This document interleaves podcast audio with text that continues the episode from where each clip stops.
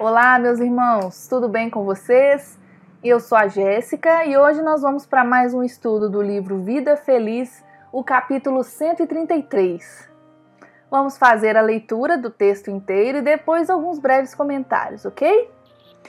A oportunidade de elevação moral que a vida te permite deve ser aproveitada com sabedoria e imediatamente. A sucessão do tempo é inevitável e, passada a ocasião, ei-la perdida. Tempo e vento que passam não retornam jamais. Assim, utilizares-te proveitosamente de cada ensejo de crescimento íntimo é bênção que liberta. Permanece vigilante, de modo a aproveitares todas as horas da tua existência carnal. Olha, meus amigos, esse texto aí ele é bem profundo, né? Porque Joana vem falar conosco para nós ficarmos atentos às oportunidades de crescimento que surgem no nosso caminho, oportunidades de auxílio e generalizando, né, de evolução. Porque muitas das vezes a prova ela bate à nossa porta e como nós não estamos na posição de quem está vigilante para percebê-la, ela passa batido. Não é que não teremos outra oportunidade. Porém, essa oportunidade que foi desprezada foi perdida e teremos que aguardar a próxima. Lembrando né, que estamos nesse mundo ainda de provas e expiações. Então, deveremos buscar essas provas, encará-las, aprender com elas, para que então, entre aspas, passemos de nível e possamos ir para aprendizados e provações mais profundos que vão pouco a pouco diretamente de encontro ao espírito. Então, Joana fala: utilizares-te proveitosamente de cada ensejo de crescimento íntimo é bênção que liberta.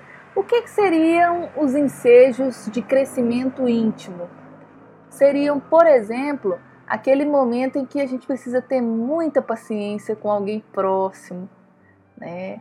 E normalmente, por causa do costume, um condicionamento, a gente só reage, a gente nem reflete, só fica reativo.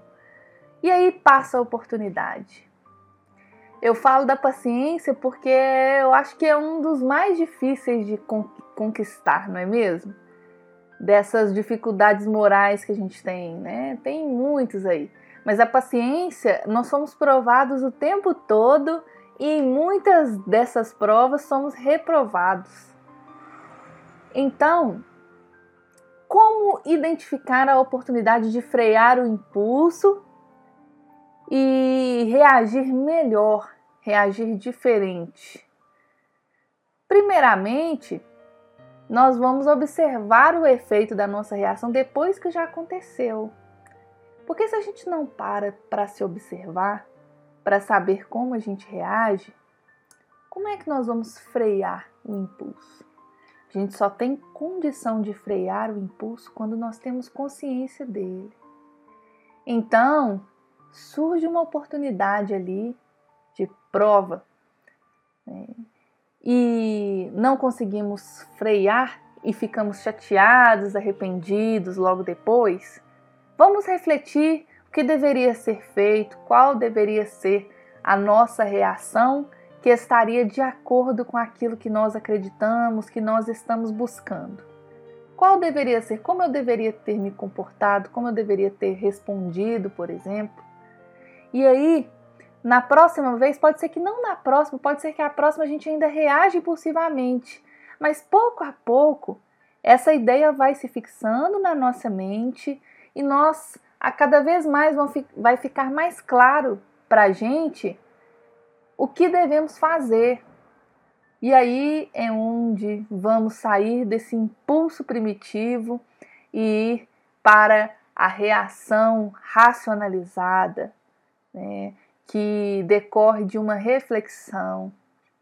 E aí, enfim, pouco a pouco, batalha a batalha, problema a problema, prova a prova, nós vamos nos tornando capazes de reagir a tudo conforme gostaríamos de reagir, conforme gostaríamos que reagissem conosco. E então, as nossas ações vão estar em concordância com as nossas ideias, que estarão em concordância com as ideias evangélicas propostas pelo nosso Mestre Jesus Cristo. Então é isso, meus amigos, um abraço a todos e até a próxima. Beijão!